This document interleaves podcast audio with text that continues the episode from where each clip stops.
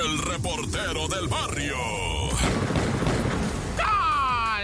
Montes, Montes, Alicantes, Pintos. Oye, vamos a unas notitas de Guatemala, ¿no? Pues resulta ser que la comunidad guatemalteca conmovióse hasta lo más profundo de sus huesos. El fin de semana nos enteramos todos que allá en Guatemala una chiquilla de 17 años iba en su moto, en una de esas este, que le llaman scooter, ¿verdad? Y pues lamentablemente tuvo un accidente de tráfico, un camión se le abalanzó, la golpeó, la tiró, la atropelló, ella murió, pero quedó viva su una cachorrita hermosa que traía en la moto, así como pues su bebé, ¿verdad? Y la cachorrita quedó viva, ya la agarró el novio, se la quedó el novio, se llama calcetitas y pues es toda una cuestión ahí porque vieras la moto, cómo quedó y la muchacha y luego la perrita estaba a un lado sentadita esperando, ¿verdad? Ay, no, qué tragedia allá en Guatemala. Y mucha gente va a apoyar, está apoyando ya para pues la sepultura de esta muchachita y todo. Ay, cuánta cosa tan horrible. Ahí te va otra peor.